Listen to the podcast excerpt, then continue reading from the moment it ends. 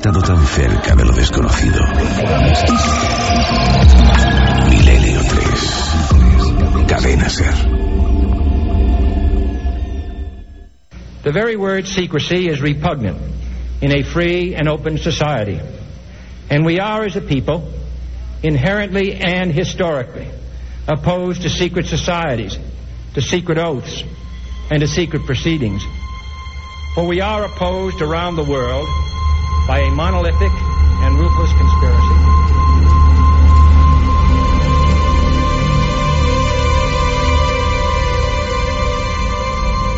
Es la voz de JFK. Pensábamos a las 3 y 6 de este día de octubre del 2012 que ya estaba todo contado, recontado, reanalizado. Y sin embargo, ha surgido una novedad sorprendente. JFK y hacemos un link mental con KGB. Toda la información resumida, Santiago Camacho. Pues intentaremos resumirla porque, como te decía, todo lo que nos ha aportado esta semana de información sobre el tema es un pelín complejo y es una maraña de nombres, de informaciones, de lugares y de datos que vamos a intentar Vamos a intentar lo básico para que el público entienda qué ha pasado. Pues todo viene a través de un señor que se llama Robert Holmes, que es un autor, un investigador eh, de los servicios de inteligencia y que eh, ha escrito un libro que se titula Un espía como ninguno. Un espía como ninguno es una biografía de Iván Serov. ¿Quién es Iván Serov? Iván Serov llegó a ser jefe del KGB y probablemente es dentro de una institución con, una, mm, con un prestigio bastante siniestro, era un personaje especialmente siniestro. Él era de los históricos de la época de Stalin. Había sobrevivido a todas las purgas de Stalin y es más, había sido mano ejecutora de muchas de ellas. Él había ejecutado con su, propio, con su propia pistola a muchos traidores por orden del propio Stalin y eh, incluso se fue la persona que terminó eh, purgando, terminó acabando con el poder del mítico Beria, que era el policía, el policía secreto de Stalin y también eh, jefe del KGB y antecesor suyo. Pues bien, Iván Serov según eh, descubre Robert Holmes, habría sido la clave para asesinar a John Fitzgerald Kennedy, al margen incluso de lo que opinaba el propio Khrushchev. Serov eh, man- manejaba el KGB como una especie de feudo propio y eh, se había tomado eh, el fracaso diplomático de la crisis de los misiles, de la cual sí se han cumplido 50 años precisamente este mismo mes de octubre, como una ofensa que había que vengar.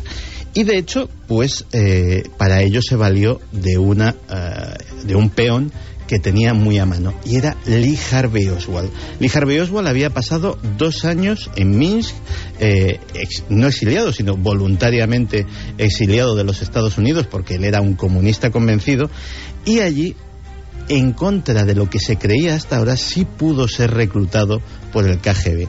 De hecho, se cuenta en el libro de Holmes como 55 días antes de la muerte de Kennedy, Oswald se presenta con una pistola en la embajada eh, de la URSS en México diciendo que quiere regresar a cualquier precio, que no soporta la vida en Estados Unidos y allí se reúne con tres diplomáticos, cosa que cualquiera, por mucha pistola que lleve al cinto, no, no consigue, y, y mucho menos un que según los archivos oficiales del KGB era calificado como un perturbado. Otra cosa que, de- que desvela Holmes es que la vida de Oswald en la Unión Soviética no era ni mucho menos tan inocente como se ha traslucido en los eh, informes históricos posteriores.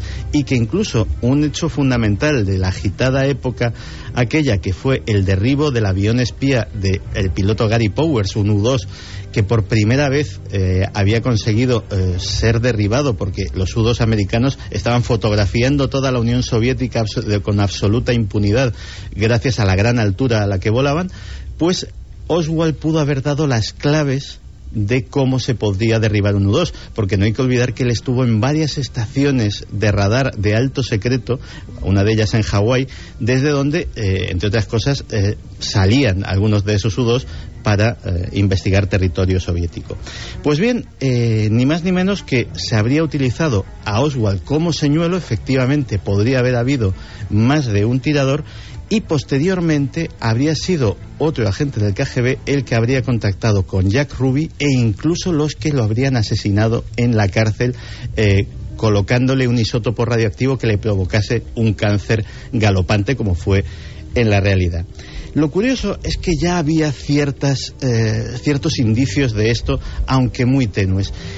Había mucho interés por parte del gobierno estadounidense y de la propia CIA, hubo varios comités de investigación, en alejar al KGB cualquier insinuación de que el KGB podía haber tenido algo que ver, había habido mucha insistencia. ¿Por qué? Porque lógicamente eh, en una época como era la Guerra Fría, implicar a los soviéticos en el asesinato de un presidente de los Estados Unidos significaba ni más ni menos que la Tercera Guerra Mundial. Por eso se ocultó que eh, el coronel Yuri Nosenko, que fue uno de los más célebres desertores eh, que tuvo, que con los que contaron los norteamericanos, desertó a Occidente y como todos los desertores fue sometido a un interrogatorio exhaustivo que duró años. Y eh, Yuri Nosenko, entre las miles de cosas que le preguntaron, pues le preguntaron si la KGB había tenido algo que ver con el eh, asunto de Kennedy. Él lo negó, aquello los historiadores de la CIA le dieron mucho bombo, pero a lo que no le dieron bombo es que él lo negó a los interrogadores que le hacían el interrogatorio previo. Pero también lo negó en la prueba del polígrafo y no la pasó. Es decir, cuando dijo que el KGB no tenía nada que ver con el asesinato de John Fisher Kennedy, el polígrafo dijo que estaba mintiendo. Eso tampoco se había sabido hasta ahora. Que es curioso que no se sepa todo esto hasta ahora.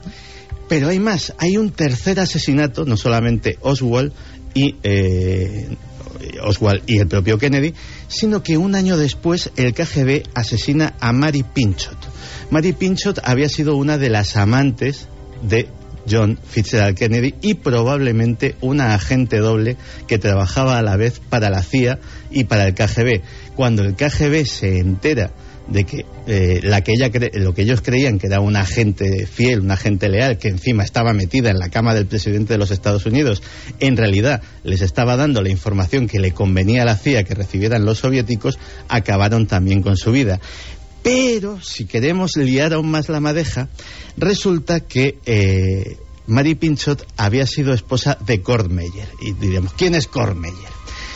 Pues hace, eh, hace unos años murió Howard Hunt, que era eh, uno de los implicados en el escándalo Watergate, posiblemente el espía más famoso de los Estados Unidos y alguien al que siempre se implicó en el asesinato de Kennedy. Y Howard Hunt dejó un polémico, que lo pusimos en su día en cuarto milenio, un polémico testamento grabado en una cinta magnetofónica en la cual reconocía que él había tenido algo que ver con el asesinato de Kennedy y que uno de los tiradores había sido ni más ni menos que Korn Meyer, al que se había reclutado porque Kennedy se estaba beneficiando, dicho mal y pronto, a su mujer y tenía un asunto pendiente.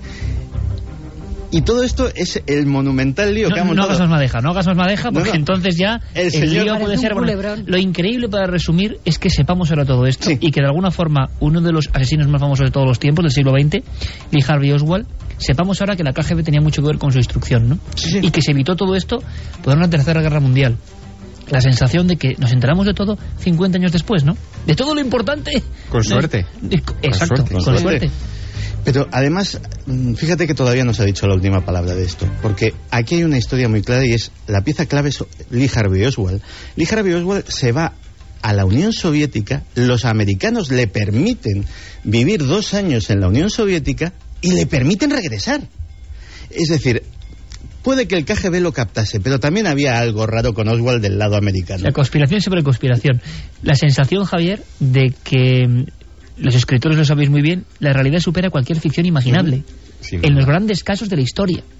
En fin, Santi, gracias por el resumen. ¿eh? Exactamente Es complicado 10 minutos. de resumir. La madeja santiaguesa ahí puesta. 10 minutos para que sepamos todo lo que ha pasado. Como siempre que es un placer, que mañana nos vemos en la tele, compañeros haciendo muchas más cosas. Santiago Javier, gracias por acompañarnos contando tantas historias maravillosas cada semana, pero especialmente hoy, que era un reto estar 60 minutos más sin cansar a nuestra querida audiencia, que ya puedo decir, estamos ya hartos de vosotros. Pues no, quedan muchas cosas. Y ahora vamos a cambiar el tercio a nivel musical incluso, porque vamos a ir con el testimonio, un testimonio, la semana pasada no tuvimos, que es sorprendente. Javier, Santiago, compañeros, como siempre, un honor, gracias, y hasta mañana. Un abrazo grande. Está Ala, dentro. un buñuelo, que os lo habéis ganado. Sí, que Carmen ha traído buñuelos, ha traído buñuelos maravillosos. Eh, Lo haremos. Gracias a los dos, de verdad, compañeros. Tres y cuarto exactamente. Y es momento de los testimonios. Eh, hacía tiempo que no llegaban testimonios en el sentido de radiarlos, porque hemos guardado algunos porque ya había casos muy fuertes. Este que viene a continuación nos lleva a zonas mágicas del norte español y además es muy gráfico, yo creo que muy sentido. Podéis opinar, podéis, por supuesto, lanzar vuestros mensajes a través de las vías de contacto, Carmen. En Facebook, en Twitter y en Google Plus, Nave del Misterio. Y luego nuestro mail, como siempre, milenio3 con número arroba cadenaser.com. Bueno, pues entre la locura y la cordura, entre la información y el misterio, entre lo que no se sabe y lo que se sabe, llegan nuestros testimonios. Javier, compañero, buenas noches de nuevo. Hola, buenas noches. Una persona que nos ha contado su historia. En el fondo esa es la raíz de esta sección. A viva voz. Y además para que cunda el ejemplo y muchas más amigas y amigos de Milenio 3 hagan lo propio y está ocurriendo. ¿Dónde nos vamos? ¿Cuál es el caso? Pues en este caso concreto, de, bueno, es una muestra de cómo los testimonios llegan en ocasiones de la forma menos esperada. Eh, estábamos acostumbrados a recibirlos al correo del programa, ¿no? Eh, también a los eh, buzones de Twitter, en vías en redes sociales, gente que se pone en contacto con nosotros, pero este llegó en medio de una investigación, estábamos en un lugar de Álava y de repente una mujer que nos había reconocido del programa empieza a decirnos que bueno pues que en su casa habían vivido también todo tipo de fenómenos y pedía un poco de ayuda incluso casi bueno pues si podíamos hacer de altavoz eh, porque estaba bastante intrigada por lo que estaba ocurriendo dentro de su inmueble. Ella es María eh, vive en el Ciego en un pequeño pueblo de Álava y nos contaba una historia que si quieres eh, empezamos escuchándola. Eh, Vamos a escucharlo ahora, Javi, porque esta noche es de emociones y de noticias y están ocurriendo muchas cosas ahora mismo, así que, compañero, de nuevo, información. Sí, tenemos más datos, Iker, de la operación policial contra ETA, importantísima operación policial contra ETA, que a esta hora permanece abierta en Francia. Ana Terradillo, sola de nuevo. ¿Qué tal? Buenas noches. Y hasta ahora también les podemos adelantar el nombre del otro detenido es Joseba Iturbe Ochoteco. Falta la confirmación de la policía científica, pero fuentes de la lucha antiterrorista confirman a la SER que el otro detenido es ese, Joseba Iturbe Ochoteco. Ya comentábamos previamente que pertenece también a la logística militar de ETA y ahí es donde se le sigue encuadrando. Además hay más novedades acerca de esta operación que está ahora mismo completamente abierta. Sabemos que han sido detenidos los dos en un hotel, un hotel Maldo, que está a 70 kilómetros de Lyon. Es una operación, como digo, que sigue muy abierta. Se están haciendo registros en las habitaciones de los hoteles y ahora mismo la policía francesa, la policía de élite, continúa registrando ese hotel. Pues esa Iker es la última hora, ha sido detenido junto a Izaskun Lesaca, presunta dirigente de ETA, el otro supuesto etarra, Joseba Iturbe. Gracias, compañeros. Está ocurriendo ahora mismo. Repetimos, minuto a minuto prácticamente de la información. Está pasando y los compañeros de los servicios informativos de la SER contando todo mm, pues tal y como está ocurriendo. Así que nosotros, por supuesto, estaremos muy abiertos a cualquier conexión. Esto eh, hace eh, especial eh, la escucha de, de Milenio esta noche, pero es que está ocurriendo ahora mismo y está pasando. Bien, teníamos una persona en el ciego. Teníamos una persona en un pueblo de la zona de Río Jalavesa. Sí, esta mujer, eh, María, eh, cuando llega a este pueblo, al ciego, se encapricha, digamos, de una casa muy concreta del centro de la localidad. es un palacete del siglo XVII que a ella desde el primer momento en que lo ve, bueno, pues le llama la atención y decide que quiere comprar ese lugar y que quiere vivir allí. No sabía, desde luego, lo que iba a ocurrirle porque eh, a partir de ese momento empieza a vivir todo tipo de fenómenos, tanto ella como su familia. Si quieres, vamos a escucharla y vamos contando su historia. estaba un día comiendo sola y sí que noté pues eso una presencia que pasaba por bueno algo que pasaba pensaba que había alguien en casa eh, notas que pasa alguien detrás tuyo y, miras y dices "Jo, que estoy sola y habían colgado los niños unas eh, unos muñequitos con una cuerdita que venían en las patatas fritas y las habían colgado en la cocina en, en las, eh, los tiradores de los cajones y, entonces, bueno, pues acto, acto seguido, esto que notas que pasa algo detrás tuyo y miras hacia los cajones y todos los muñequitos moviéndose. Todo empieza, eh, bueno, pues con estas sensaciones de que hay alguien más en casa, eso que hablábamos hace unas semanas, ¿no? Del habitante incierto, llevado pues a estos extremos, a estos límites de llegar a pensar que hay alguien incluso detrás de ti. Ellos llegaban a ver, eh, bueno, a escuchar sonidos como si hubiera alguien en casa cuando no había absolutamente nadie. Esto ocurre prácticamente, además, al poco de mudarse a esta casa en concreto y además esa sensación de no estar solo, de no estar completamente solo, se va incrementando conforme van pasando los días. Esto fue hace nada, hace ni un mes. Estaba sola y de esto que no, no, no tenía la tele puesta ni nada, estaba todo en silencio. Y yo tengo, tengo arriba un sofá eh, que, que es, de, el típico sofá de láminas, que luego hace de cama. Y, y cuando te sientas ya las láminas, pues les crujen un poco, ¿no? Y cuando alguien está sentado arriba, lo oyes. Y, oía, y digo, a ver, si no hay nadie. Y subí, no había nadie, claro, evidentemente. Volví a bajar y otra vez el sofá, crash, crash, las láminas, vamos, el, el ruido de mi sofá cuando se sienta alguien.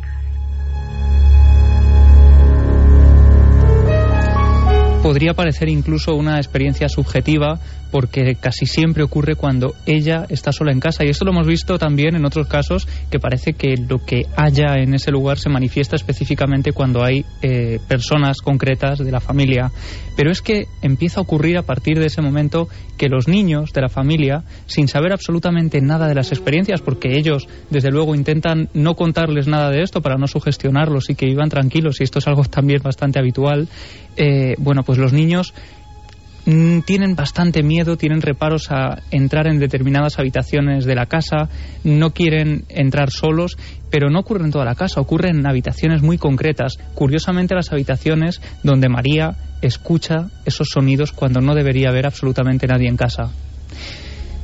Vamos a escucharla eh, porque ocurre además toda esta historia que parece algo más o menos habitual, eh, que parece que estamos acostumbrados a escucharla. ¿Un clásico?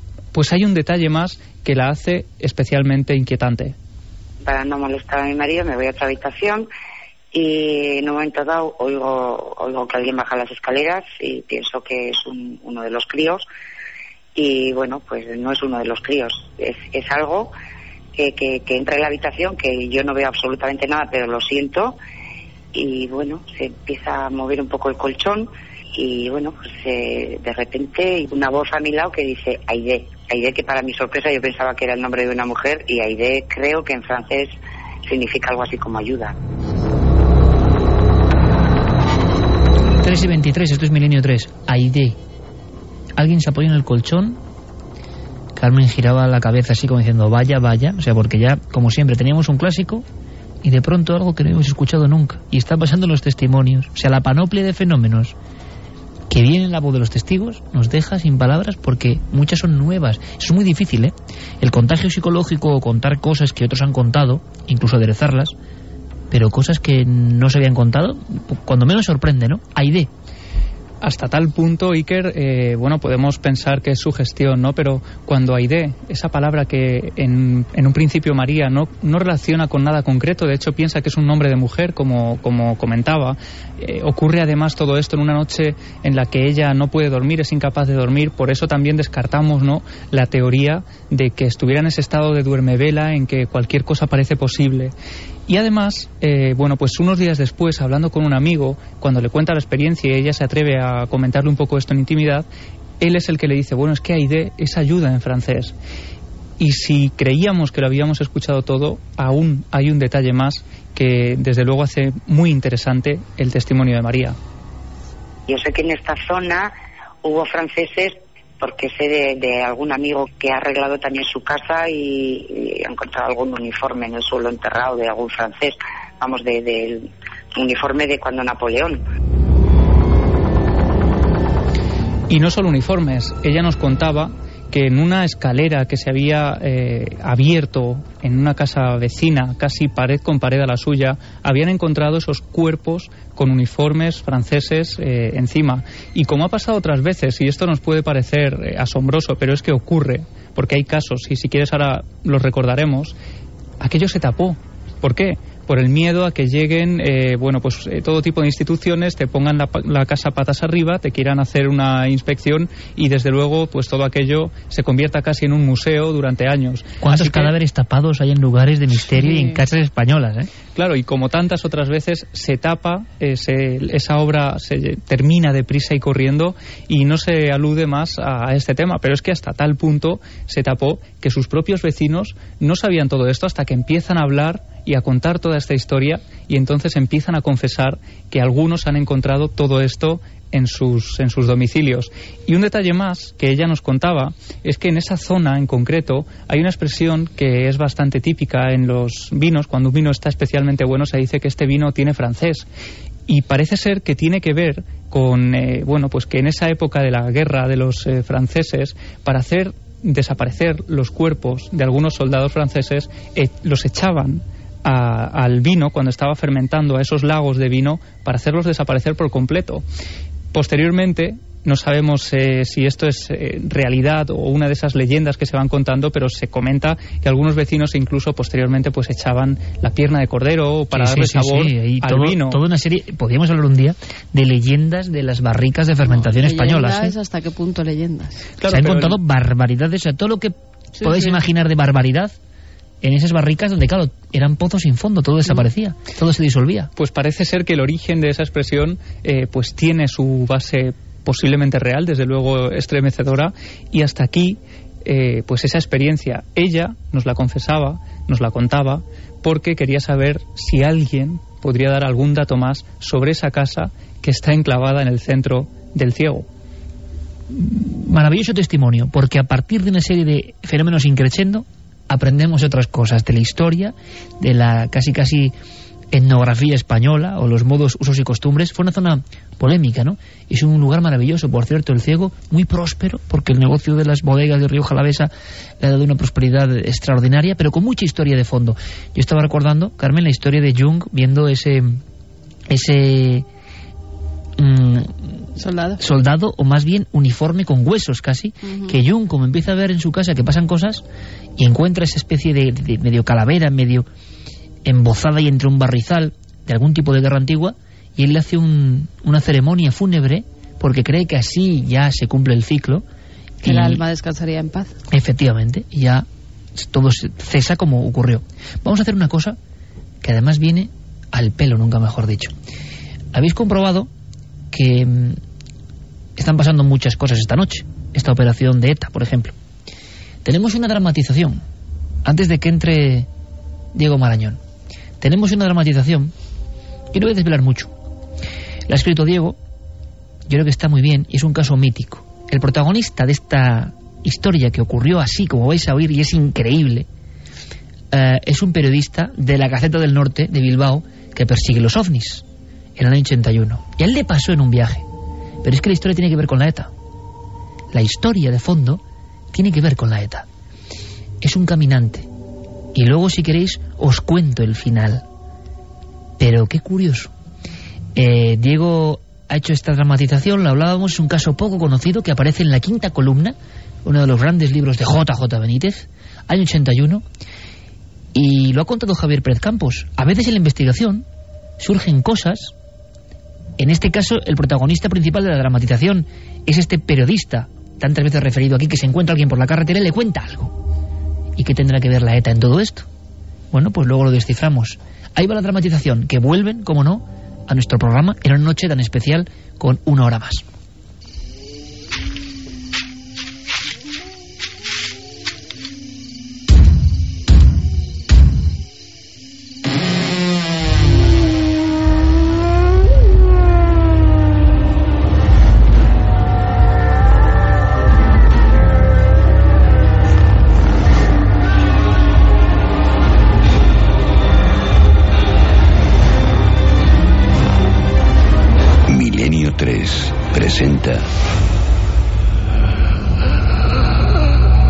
Encuentro en el castillo. Jueves 22 de enero de 1981, Huesca. Los campos de alfalfa se extendían más allá del horizonte, y solo muy de vez en cuando el sonido de algún coche se atrevía a romper el murmullo que el viento causaba a su paso. Sin embargo, era su propia respiración, algo agitada a causa del esfuerzo y el frío, lo único que el caminante podía escuchar. Será animal. Por poco me lleva por delante. El coche se detuvo forzosamente unos 50 metros más allá. No fue el evidente enfado del caminante lo que le hizo interrumpir su frenética marcha, sino un simple paso a nivel con barreras que en aquel momento anunciaba la inminente aparición de un tren. El caminante, al llegar a su altura, no quiso dejar escapar la ocasión. Oiga, amigo, casi me atropella ahí detrás. ¿Cómo se le ocurre ir a esa velocidad? Lo sé, lo sé y lo lamento. Le he visto por el retrovisor hace unos segundos. Discúlpeme, pero cuando le pasé, estaba mirando este dichoso mapa de carreteras. No es usted de aquí, ¿eh? ¿Cómo lo sabe? Por la matrícula, por el mapa, bueno, y por eso. El caminante, esbozando una pequeña mueca de sonrisa, hizo un gesto con la cabeza hacia el asiento del copiloto, donde reposaba un ejemplar de El Correo Español, un periódico editado en la provincia de Vizcaya. Vaya, me ha pillado. ¿Hacia dónde va? A Levante. Hay varias zonas que tengo que visitar entre mañana y pasado. Si es que soy capaz de encontrar el cruce que busco. Si me acerca hasta Zaragoza le echo un cable. Me pilla de paso. Por unos instantes, el conductor del Renault 18 pareció desconfiar de su inesperado interlocutor. Verá, eh, no suelo... Por favor. Debemos estar a cero grados. Me lo debe por lo de ahí atrás. ¿Y qué demonios? Somos casi paisanos. Ah, sí. Eso no me lo había dicho. Venga, suba. Gracias, hombre. El conductor se dio cuenta cuando el caminante accedió al vehículo que su aspecto no encajaba con el que podría esperarse de un autoestopista. Al contrario, este aparecía impecablemente trajeado. ¿Te importa que le eche un vistazo al periódico? Soy de Guipúzcoa. Creí que iba a ayudarme con el mapa. Tiene razón. Es que estoy hasta el gorro de esta carretera. Llevo caminando hora y media desde la estación de tren. Lo he perdido por cinco minutos. Bueno. ¿Y qué le trae a usted por aquí? ¿A qué se dedica? ¿Qué me diría si le contesto que a perseguir ovnis? El semblante del hombre se tornó pálido en décimas de segundo. ¿También persigue a sus tripulantes? Solo cuando se dejan. ¿Por qué lo pregunta? Porque está sentado con alguien que los ha visto. Bueno, eso creo. Repita eso. Si tiene verdadero interés, se lo contaré mientras conduce. Solo lo sabe mi familia. Y hace tiempo que el tema no se toca, pero yo lo tengo grabado a fuego. La verdad es que fue hace muchos años, en plena Semana Santa. Abril de 1968. San Vicente de la Sonsierra. Ocurrió en la primera semana de abril de aquel año. Había decidido pasar aquellas vacaciones con un amigo en ese pequeño pueblo de La Rioja. Me había hablado de los picaos, una tradición local. Un grupo de personas, los disciplinantes, se golpean la espalda con penitencia hasta hacer manar la sangre. En fin, el caso es que cuando terminamos de cenar, saldríamos del restaurante más o menos a las 12 de la noche. Bueno, aún es pronto. Tomamos una copa, ¿no? No, no, no, no. Yo estoy muerto. Por hoy he tenido suficiente. De aquí directo al sobre. Ah, tú te lo pierdes. Hace una temperatura buenísima para pasear. Y pienso aprovecharla. Carpe diem.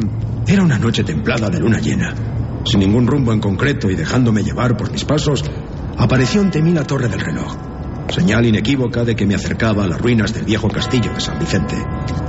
Hacía ya un rato que un silencio poco habitual lo había inundado todo, haciendo callar hasta a los grillos. No sé si fue aquella quietud total lo que hizo que me sentara, apoyando la cabeza contra uno de los muros. Lo cierto es que el sueño me invadió irremediablemente. No sé cuánto tiempo estaría dormido. Calculo que unas dos horas. De pronto, un ruido a, escasos metros me despertó. Al abrir los ojos, acerté a distinguir tres figuras recortándose ante mí. ¿Qué, qué hora es? ¿Qué sois? ¿Picaos? ¿Qué hacéis? No pude terminar la pregunta. A medida que mi visión se hacía más nítida, el pánico empezó a apoderarse de mi alma. No puede ser. Esto. Esto tiene que ser una pesadilla. Aquellos seres tenían una altura descomunal. Como descomunales resultaban sus hombros en proporción a su cuerpo. Vestían una especie de túnica oscura que les llegaba a los pies. Y sus cabezas, invisibles a mis ojos, aparecían cubiertas por capuchones. ¿Qué pasa? ¿Quiénes sois? Al mirarlos detenidamente, pude ver cómo aquellos embozados sostenían en sus manos derechas tres instrumentos con forma de guadaña, como si fuesen Tres muertes silenciosas. ¿A cuál más siniestra? ¿Por qué no habláis? ¡Contestad! Pero. Pero había algo más. Algo que me paralizó de puro terror. Sus ojos. Lo único que parecía vivo en ellos. Sí. Aquellos terribles ojos. Grandes y encarnados. Se apagaban y encendían a la vez. Como. como si siguiesen un macabro patrón. ¡Muertos! ¡Estáis muertos! ¡Dejadme! ¡Por Dios, dejadme! El pavor se apoderó de todo mi ser. Y en plena noche, con la sola luz de la luna llena, eché a correr sin mirar atrás. Había avanzado ya unos cuantos metros cuando me di cuenta que el pánico me había hecho tomar el camino equivocado. Maldita sea. Decidí que prefería perderme en mitad de la nada antes que volver a pasar de nuevo por aquel lugar. Corrí en dirección a Briones y cuando las fuerzas comenzaron a flaquear, me refugié ocultándome en una de las viñas que había junto a la carretera. Fueron las horas más angustiosas de mi vida. Nunca olvidaré cómo mi cuerpo entero temblaba de miedo, recordando aquellos tres pares de ojos que parecían encenderse y apagarse al unísono, como faros que señalasen la entrada al mismísimo infierno. Permanecí allí, acurrucado, hasta que al amanecer una furgoneta de reparto tuvo a bien recogerme.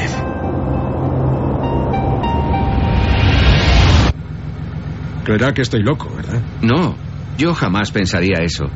¿Se lo contó a su amigo? No me creyó. Lo siento. Por desgracia suele ocurrir. Podría estar horas narrándole encuentros tan aparentemente absurdos como el suyo. Bueno, ya estamos en Zaragoza. Oiga, ¿le importaría que contase su historia? Quizás sería bueno dejarla reposar aún algunos años. Las prisas, amigo mío, nunca son buenas. Puede dejarme aquí. Mi hermano trabaja cerca, en una empresa de transportes. Le llamaré desde esa cabina. Bien, solo una cosa más. ¿Cuál es su nombre? ¿Qué importa? Le aseguro que ese dato es el menos importante de todo lo que le he contado. Y quizás saberlo solo le traería problemas. Hágame caso. Como quiera. Ha sido un placer. A mí me queda aún un buen trecho hasta Aldaya. Hasta pronto. Eh, oiga, oiga, a todo esto yo tampoco sé su nombre. ¿A quién debo agradecer el viaje? Es cierto. En fin, si algún día nos volvemos a ver, puede llamarme Juanjo.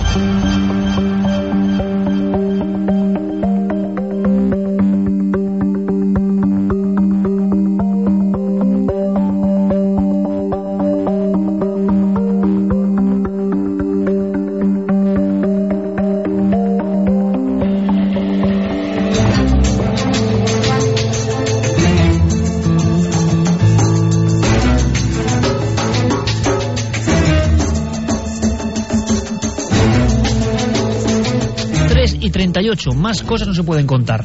Más historias, tres horas y media de programa y espero mm, me lo podéis hacer saber, ¿eh? si lo estáis pasando bien, si estáis con nosotros, si estáis aprendiendo cosas. Esto es como para el créalo o no. La sintonía suena. Esta historia, ¿verdad? La historia de Mr. Huesca. Y, por favor, simplemente llámeme Juanjo. Juanjo Benítez en su Renault 18 verde metalizado, carreteras de España por la noche, y este extraño testigo con un pasado que le contaba un encuentro absolutamente absurdo. Créalo o no. Diego Marañón, compañero, buenas noches de nuevo. Aquí seguimos, Iker. Eh, me ha puesto los pelos de punta ese final, te lo tengo que decir, pero hay una historia que además es increíble, tiene que ver un poco con lo que estamos hablando o lo que está saliendo esta noche a flote con esa información que estamos compaginando de la mejor forma posible, última hora, la cadena SER, con esas detenciones de miembros de ETA. Algo mm, de de la ETA viene esta historia de ufología increíble, ¿no? Sí, porque el testigo principal era precisamente un miembro de la banda terrorista ETA. Extrañas casualidades, ¿verdad, amigo? así, es. Eso lo cuenta JJ Benítez en la quinta columna, que por supuesto desde aquí recomendamos a la gente que se, que se lea ese, ese pedazo de libro para conocer todos los detalles de esa historia. Esos tres mmm, seres que claro, siempre estuvo la sospecha de que se parecían, parecían fantasmas más que seres ufológicos y que ocurría todo en un contexto donde los embozados existen, que son los picaos, ¿no? Claro. Pero cómo lo contaba Benítez, cómo ocurría, eh, cómo eh, llegaba ¿no? esta información, lo convierte en una de esas piezas de verdad delicatesen, ¿no? De la historia de los misterios españoles y de alguna forma, a su forma, como no, Diego ha intentado recrear para todos nosotros. Eh, y claro, la pertenencia a la banda armada de este testigo pues ponía las cosas evidentemente mucho más complicadas. Por eso el nombre se quedó en ese enigmático, ¿verdad? Señor Huesca o Mr. Huesca. Bueno, vamos con el créalo o no directamente. Esta historia era muy para eso. Teníamos una cuenta pendiente, Carmen, con un cuadro. La historia que contaba Diego la semana pasada sobre ese cuadro con esas manos, unos niños extraños, niños o niño y muñeca, ¿qué era? Bueno, ¿qué opinaban de esa historia nuestros oyentes? Cuadro ¿Que era verdadera? tenía elementos luego misteriosos, ¿no? Que se grabó Sí. con una cámara y que había una maldición y en internet se hizo público toda esta historia. Bueno, pues esa historia era verdadera o era falsa. Verdadera opina un 44,5% y falsa un 55,5%. Aquí ha estado la cosa muy así. Reñida, ¿eh? También. Reñida, 10 pero- puntos a favor del falso. Exactamente, falso. 10 puntos a favor de que no se lo creen. Eh, no la existencia del cuadro, que era del año 72, si no me equivoco, y es innegable, sino los fenómenos, por ejemplo, esa cámara que la estamos casi viendo, grabando esa pintura del niño y la niña como muy onírica, la niña como con una cara de máscara y ojos huecos, y que pasaban cosas y los dueños de ese cuadro querían des- deshacerse de él como si uno se deshace de un objeto gafe. ¿Ha acertado la mayoría de la audiencia o no, Diego? Ha acertado la mayoría de la audiencia, sí señor. Esta vez sí, esta vez eh, estábamos ante una historia que tiene todos los tintes de ser un fraude, Iker.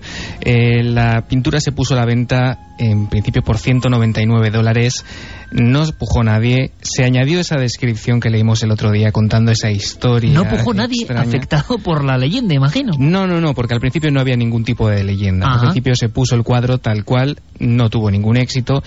Se añadió la leyenda después al anuncio de eBay y el precio aumentó hasta los 1.025 dólares, que fue la recaudación final. O sea, el No plus nada- del misterio ahí, ¿no? Efectivamente, no hay nada como poner una, una historia como fondo para que, eh, para que el precio de estos artículos eh, se dispare. Por cierto que eBay eh, hace solamente unos meses prohibía, añadía una cláusula a sus, digamos, a sus eh, a sus eh, leyes, digamos, de venta, prohibiendo la venta de todo objeto que eh, viniese acompañado de una especie de maldición o de embrujo, porque lógicamente es muy difícil de demostrar. bueno. Eh, sí, eh, además, ahora mismo, Iker, esta, esta pintura se venden reproducciones, que si quieres te la puedes llevar a casa para ponerla encima de la tele. Eh, Muy bonita, sí, para estarla viendo todo el día. Sí, es agradable. Una maravilla. bien. Sí, se venden al precio de 450 dólares. Stoneham, eh, bueno, ha, ha visto cómo su carrera de repente alzaba otra vez el vuelo después de años de estar eh, absolutamente en el olvido.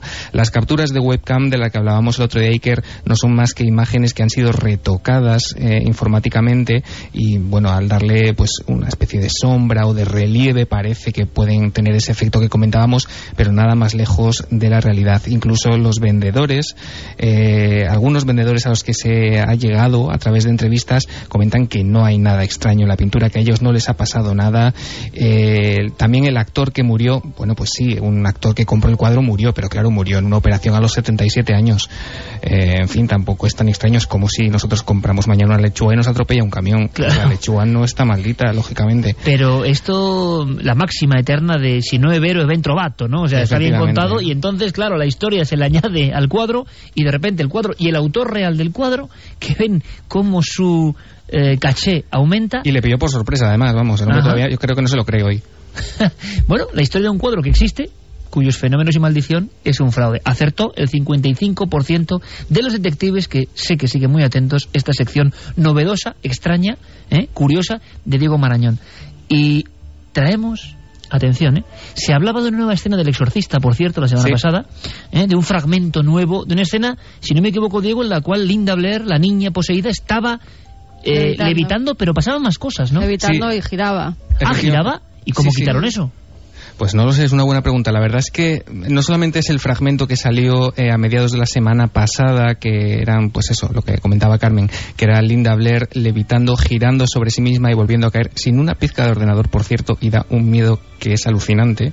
Dabas miedo con ordenador, claro. Sí, efectivamente. Sino que además en días posteriores apareció más metraje. En total han aparecido como unos cinco minutos y medio nuevos en los que además de esa escena que vemos eh, se nos muestra cómo el set de rodaje, eh, a través de una especie de mecanismo hidráulico, se mueve completamente y se nos muestra, bueno, pues aparte del equipo, eh, una especie de montaña rusa, eh, mientras Linda Blair pues se parte de risa, hay que decirlo.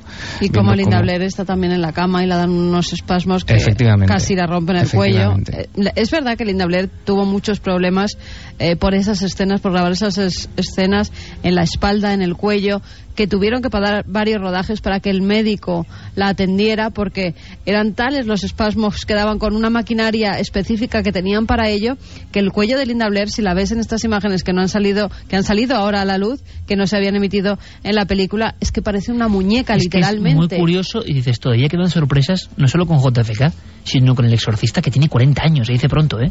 Tiene 40 años la película prácticamente y sigue generando, porque la escena de la araña de hace unos 10 años era espantosa en su, en su maldignidad y también se eliminó. En fin, hablamos del icono del exorcista, bien, eso es una parte, pero ahora hablamos de otro icono del cine que todo el mundo va a recordar. Estoy seguro que Noel Caldo va a ser el primero que lo recuerde perfectamente. ¿Ha oído algo? Una muerte en una escena, ¿verdad? Digo. Estamos hablando de la película El Cuervo. Ojo, quiero poner eh, en antecedentes a la audiencia porque a lo mejor la pregunta del créalo o no no es la que ellos se esperan. Primero que escuchen un momentito lo que vamos a contar. Vamos a hablar del Cuervo, una película de 1993, como todo el mundo sabe, protagonizada por Brandon Lee, hijo de la superestrella de artes marciales Bruce Lee. Eh, no vamos a poner en duda si Bruce, eh, si perdón, si Brandon Lee murió o no en el set de rodaje porque es un hecho constatado. Evidente. Está el informe del atestado médico, el informe de defunción que confirma que murió por una herida de bala, por un fragmento de bala que había quedado eh, atrapado en el tambor y que a causa de una carga de, de fogueo salió disparado, se alojó en su abdomen, le perforó el estómago y llegó hasta su columna vertebral. No se pudo hacer nada, estuvo seis horas y media eh, en la mesa de operaciones y finalmente fallecía a los 28 años de edad en ese set de rodaje. Un infortunio que, si lo piensa uno, es increíble. Sí, lo decía ¿eh? también Linda Lee Catwell, su madre, que había sido la cadena de eventos más eh, insospechada y más increíble que uno se pudiera imaginar. En fin, Brandon muere en un hospital de Carolina del Norte y eh, se produce prácticamente eh, a ocho días de terminar la- el rodaje. Faltaban simplemente algunas escenas eh, retrospectivas del apartamento del protagonista y su novia. Eh, bueno, las escenas que faltaban se completaron mediante un doble, como todo el mundo sabe, con efectos digitales, sustituyendo la cara de, de Brandon.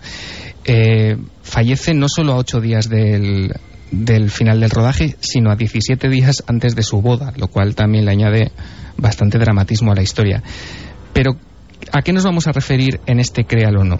Se dice, como parte de todas las leyendas urbanas que rodean a esta muerte, en este rodaje, como parte de la conspiración, que el momento en el que Brandon Lee es disparado accidentalmente permanece en la película. Se dice exactamente que se puede ver en el minuto aproximadamente 10. Es cuando el personaje de Eric Draven, que es el, bueno, que daba vida a Brandon Lee, aparece en su apartamento cuando una serie de malhechores eh, atacan tanto a él como, su como a su pareja en la película y al final acaban con su vida disparándolos. Y eh, bueno, lo que parece o lo que se cuenta Iker es que se puede ver la muerte de Brandon Lee en el, en el fragmento de, de esa escena. Si quieres la escuchamos, el momento exacto. Vamos allá.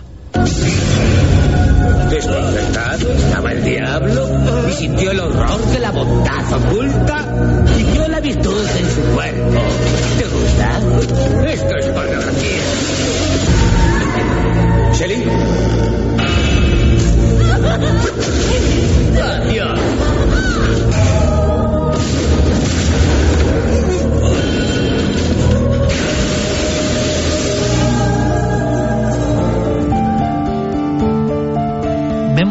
Escuchamos, mejor dicho, los tiros.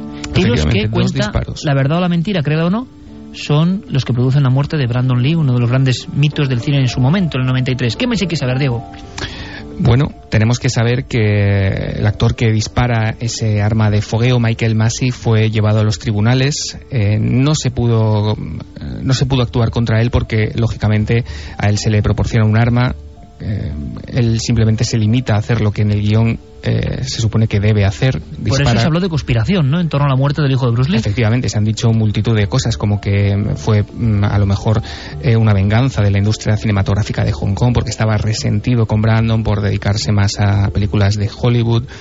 El caso es que todo este, todo este periplo en tribunales, toda esta todo este mm, eh, barullo de, de, gente y de, mm, y de causas abiertas llegó a los medios de comunicación, abrió informativos e incluso si quieres, quieres tenemos eh, algún fragmento de algún informativo de 1993.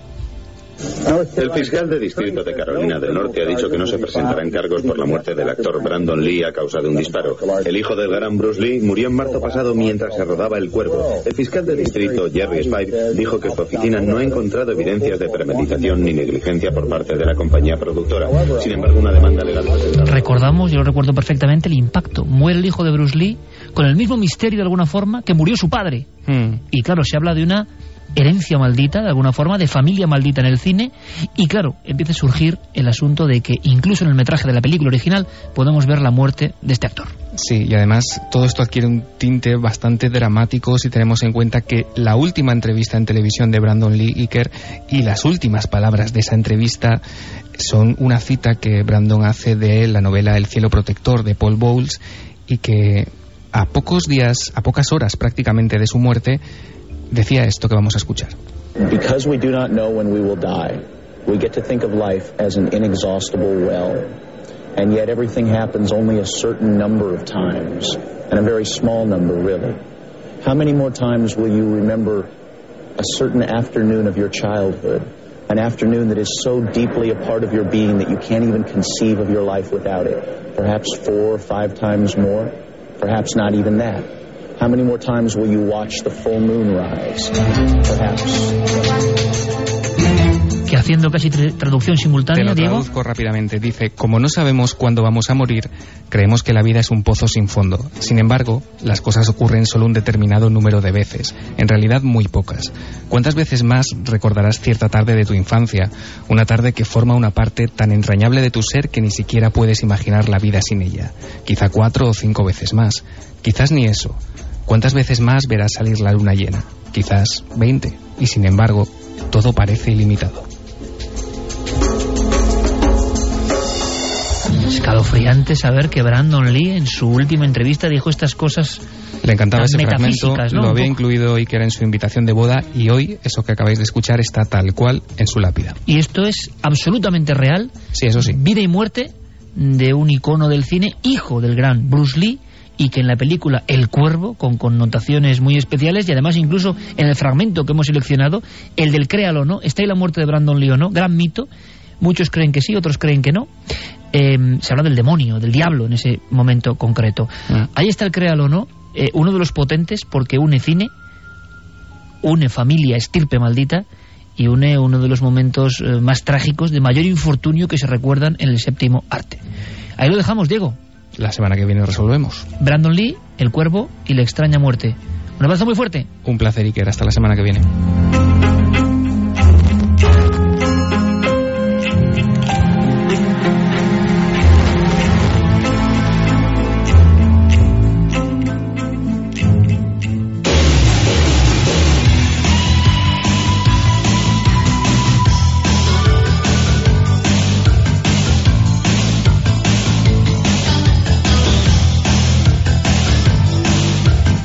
Tres y 54 minutos esta noche tan especial con una hora más de Milenio 3 con muchas sorpresas, muchas curiosísimas casualidades y por supuesto con vuestras preguntas, no al director, vuestras cartas a todo el equipo.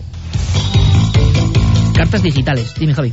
Hablábamos de casualidades. Justo antes de ayer me contaban eh, una persona que estuvo en un importante colegio de Ciudad Real hace unos 20, 25 años, un joven en un ensayo de una obra de teatro van a están eh, bueno representando una obra de bandoleros y uno de los jóvenes que tiene nombre y apellidos y algún día lo contaremos porque es una historia tremenda es la historia del cuervo en nuestro país y en esta ciudad. Se lleva el trabuco de su padre que tenía colgado en la pared del salón durante años sin utilizarlo y eh, bueno pues en ese ensayo cuando tiene que activar el arma que llevaba ya te digo décadas sin activarse el trabuco suelta ese disparo y acaba matando al niño en el escenario eh, en ese momento del ensayo del teatro. Me lo contaban antes de ayer. Es casual también que contemos hoy la historia del cuervo. Ahora mismo yo estaba escuchando a Javi mm, con la típica cara que pone un cuarto milenio que la gente mucha cree que es impostada, real, boquiabierto absolutamente. Otra extraña casualidad. que las armas hay que tener mucho cuidado, que Mucho las cuidado. carga el diablo. Nunca mejor dicho, eso parecía en el último fragmento. Exactamente. Vamos con mensajes. Eh, que en Facebook dicen que bueno, que sigamos si queremos otras. Otra horita más, Sí, Igual aguantaban y corto. todo. Dicen eso, ¿no? Nada, Igual un día aguantaban. hacemos, como han hecho otros programas, Maratón. ¿no? Maratón, Oye, 24 horas de Pues milenio. no estaría mal, pero alguna causa benéfica yo lo haría perfectamente. X horas. Bien. Si es para ayudar a alguien, sí. Vale, venga. Lo apuntamos. Borja Fernández nos decía, yo tengo entendido que cuando le disparan es en la escena que Brandon está encima de la mesa cuando está ya haciendo la venganza, no en esa escena. Bueno, un dato, leyenda, un claro. dato más que nos da Borja. Marcos Alonso, la ciencia no nos ha enseñado aún si la locura es o no lo más sublime de la inteligencia. Lo decía Edgar Allan Poe. Oh, qué, qué frase más bonita, ¿eh? Lo más sublime de la inteligencia ya es la locura. Poe tenía que ser, claro. Caliturico, me ponen unos nombres. Entonces he de suponer que los que somos negados para hacer cualquier ejercicio creativo es que somos muy sanos mentales. No sé si es un alivio o una frustración, porque envidio a los creativos que te hacen sentir menos humanos. A mí me pasa con mi hermano, que es músico, productor y escritor. Bueno, seguro que él tiene muchas facultades de lo que piensa, que también muchas veces nos medimos con un rasero muy bajo, ¿no? Benito pensamos mal de nosotros mismos. Nauta nos dice, sigo a Milenio desde que se emitía los viernes y los domingos hasta altas horas de la ¿Te madrugada. acuerdas la edición de los domingos? Benitonauta. Claro, me acuerdo. Benitonauta, buen nombre, ¿eh? Benito Navegante. Me considero escritor, no he publicado por falta de fondos, pero no por ello he dejado de escribir mientras me apasiona hacerlo y sobre todo y fundamental, cada semana Milenio 3 nos ofrece tres horas que bien podrían ser un gran libro cada programa. Cuantísima información y cuantísima calidad. Por ello y solo por ello me considero afortunado y feliz de poder disfrutar algo así cada semana. Oye, Benitonauta, gracias. Nos, nos emociona un mensaje como ese y uno es escritor. Claro que es escritor. Es que no hace falta publicar para nada. Algunas de las más grandes obras de todos los tiempos nunca fueron editadas ni puestas a la venta. Francisco de Barcelona nos dice, no sé si conoceréis el tema del lenguaje inverso. Es una cosa muy curiosa que según qué voces, incluidos bebés, invirtiendo la voz, da como resultado que su balbuceo sea coherente con lo que el adulto le pregunta o comenta. No recuerdo quién comenzó este estudio, pero un amigo mío en 2010 nos presentó varios ejemplos. Aquí os dejo uno de los audios que insertó mi compañero en Evox. Espero que podáis escucharlo por bien. Lenguaje inverso. Es la voz de mi compañero, exactamente. ¿Ves? Aquí, como decía antes Benitonauta, nosotros damos contenidos, pero es que sois vosotros los que muchas veces propináis, ¿eh? en una especie de, de mente colectiva, cosas que, que nos interesan a todos. María Kiko Rey dice, ¿para qué quiere una ballena hablar con nosotros? Eso es soberbia humana. Creemos más interesan nos creemos más interesantes que ella. ¿Es que acaso nuestro lenguaje es más importante que el de ella? Eso creemos nosotros, desde claro, luego. pues por eso somos tan soberbios. Hombre, hay que decir, el hombre, la mente humana ha llegado a una serie de milagros incomprensibles que el resto de la fauna no ha llegado que sepamos. Pero bueno, indagaremos Sheila nos decía, mi hija hace una semana salimos a la calle y dando un paseo por el bar que está al lado de su casa, le dice una señora que ¿por qué te has quitado las sandalias y te has puesto las botas? Las sandalias eran más bonitas. La señora me miró y me dijo, ¿cómo sabe eso? Me he quedado blanca. Las niños cosas de los niños. ¿no? Claro, claro. Exactamente. María Kiko dice, porque en lugar de enseñar a los animales nuestras formas de expresarnos nosotros, no hacemos una cosa, intentar entender su lenguaje, que ellos sean los que nos enseñen a nosotros su forma de expresarse y llegar a entenderlos. Bueno, yo creo que esta noche eh, se han roto varios tabús. Hay uno muy importante, ¿no? Saber que científicos españoles de primera línea, como han hablado aquí, director de la Coda de Altamira, director de Codas Prehistóricas de Cantabria, personas de la Facultad de Barcelona, que están escuchando el arte rupestre, que están grabándolo, ya es un paso más. Hemos hablado de un montón de historias que en el fondo van en ese sentido, que nuestra percepción siempre ha estado, estado muy eh, anquilosada. Eh, una arteriosclerosis de lo que es posible y lo que no. Y muchas veces lo que ocurre nos deja sin habla por lo maravilloso que es, como ha ocurrido esta noche. Ha sido un placer, una noche turbulenta, con muchos acontecimientos y que hemos intentado pasar con vosotros eh, de la mejor forma posible. Javier, Noel, Carmen, mañana nos vemos en la tele, ¿eh? A las 12, que esté ahí todo el mundo muy pendiente. Más allá de lo imposible. Lo que no se ha contado en la película, y lo que hay detrás del acontecimiento del tsunami del 2004, que fue tremendo. Mañana lo contamos todos y mucho más. Ha sido un placer, chicos, como siempre. Para todos, feliz semana.